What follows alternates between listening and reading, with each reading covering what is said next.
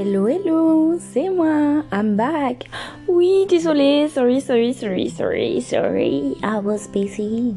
J'étais très occupée ces derniers temps et je n'ai pas saisi l'opportunité de pouvoir enregistrer un podcast. Mais ces choses rectifiées dès maintenant. Alors aujourd'hui, on va parler du safe love. Le safe love, c'est quoi?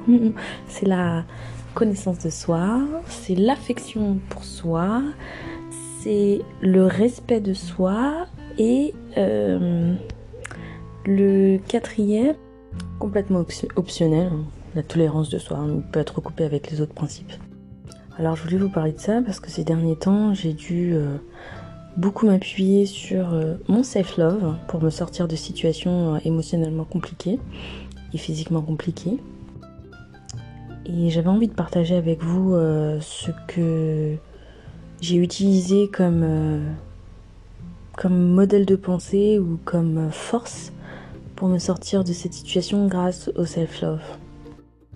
Une chose à savoir, c'est que les gens ne sont pas obligés de nous tolérer, de nous accepter. On ne peut forcer personne à le faire. Par contre, on peut se forcer soi-même à le faire et c'est même sain de se forcer à le faire. On se regarde dans le miroir. Si on manque de confiance en soi, on se regarde dans le miroir, droit dans les yeux, et on se parle. On se parle, on s'encourage, on se gratifie de mots doux. Et on commence la journée avec euh, une minute, peut-être moins, de motivation, d'automotivation. Je sais bien que la culture francophone euh, va dire que voilà, une personne qui se trouve belle ou qui dit qu'elle est belle, c'est forcément une personne qui a un ego euh, surdimensionné et qu'il faut être très très pieux et qu'il faut euh, ne pas montrer nos sentiments réels à notre égard propre. Je dis que c'est une bêtise. Parce qu'en réalité, si on regarde bien dans ce monde, les personnes qui sont les plus adulées, et les personnes euh, qui sont les plus regardées, ce sont les personnes qui débordent de confiance en elles. On vote pour un candidat pour qu'il devienne président parce qu'il fait preuve de persuasion. Il se respecte, il s'aime, il connaît ses capacités, il aime passer du temps avec lui-même. Voilà, voilà pourquoi on vote pour quelqu'un, voilà pourquoi on vote pour un candidat. Et voilà aussi, mesdames, messieurs, euh, comment on choisit son partenaire. On en revient toujours à la même chose. Euh, si on ne se connaît pas, on ne peut pas imposer aux autres de nous connaître mieux que nous-mêmes et de nous aimer pour des choses qu'on ne sait même pas qu'on a à l'intérieur de nous. Je lisais dernièrement Aime ton prochain comme toi-même. Mais si tu ne te connais pas toi-même, si tu ne t'affectionnes pas toi-même, tu ne te respectes pas toi-même, euh, tu n'imposes pas des limites toi-même, comment est-ce que tu peux être capable en fait d'aimer quelqu'un d'une façon que tu n'as jamais expérimentée? Sur ce, je vous laisse euh, finir euh, l'écoute avec cette pensée. Et on se parle une prochaine fois. Bisous bisous. Allez, j'allais pas vous laisser comme ça. Petit audio bonus. Un exemple de ce que je me dis et qui me donne de la force. Je m'aime, je me kiffe, je m'auto-kiffe, je me surkiffe. Traduction je m'aime, je m'affectionne, je m'auto-affectionne, je me suraffectionne, je m'aime au point de vouloir mourir pour moi-même. Oui, c'est un peu extrême, je sais. Mais ça marche. Essayez, vous me direz. Une semaine. Allez, challenge. À plus, les amis.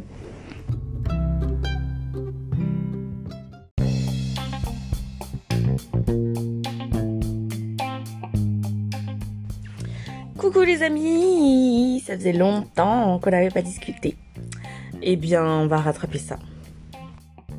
Alors, je voulais vous parler d'un sujet qui est euh, très récurrent qui ne concerne pas forcément euh, le couple en lui-même, mais euh, qui pourrait s'y appliquer. Euh, c'est le moment où tu laisses entrer la personne dans ton espace privé. Non, je vais parler de mon expérience personnelle. rien qu'hier, j'ai vécu un moment d'invasion de mon espace privé. J'ai été invitée à un anniversaire et une jeune dame a essayé je dis bien essayer, de m'amener dans son univers qui finalement ne m'intéressait pas, puisque je suis très bien là où je suis. Alors ce genre de personnalité a recours à plusieurs techniques. Elles se font passer pour euh, des agneaux, des personnes tendres, des personnes généreuses, puisque en l'occurrence cette personne tenait absolument à offrir un verre, euh, des personnes euh, libres, curieuses, intéressées. Mais en fait je te connais pas, ça fait deux minutes que je te connais.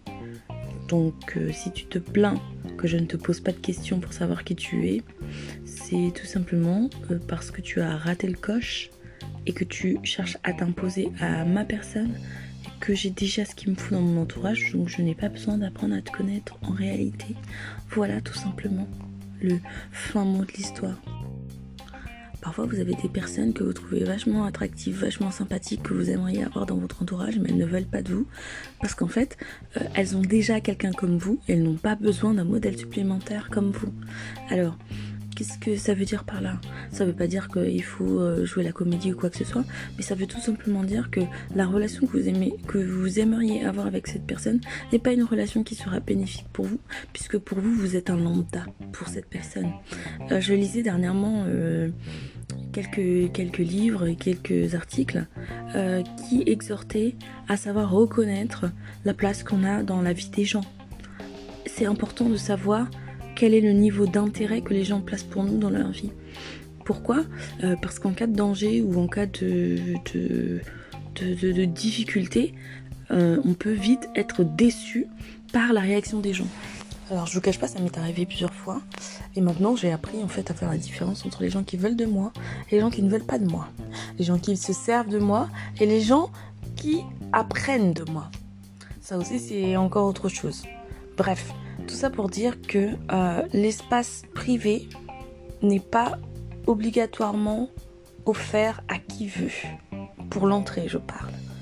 Maintenant, si on ne vous laisse pas rentrer dans un espace, ça ne veut pas dire que vous n'en valez pas la peine. Ça veut tout simplement dire que cet espace n'est juste pas fait pour vous. And so what? La vie continue et on ne s'arrête pas à de si petites déconvenues.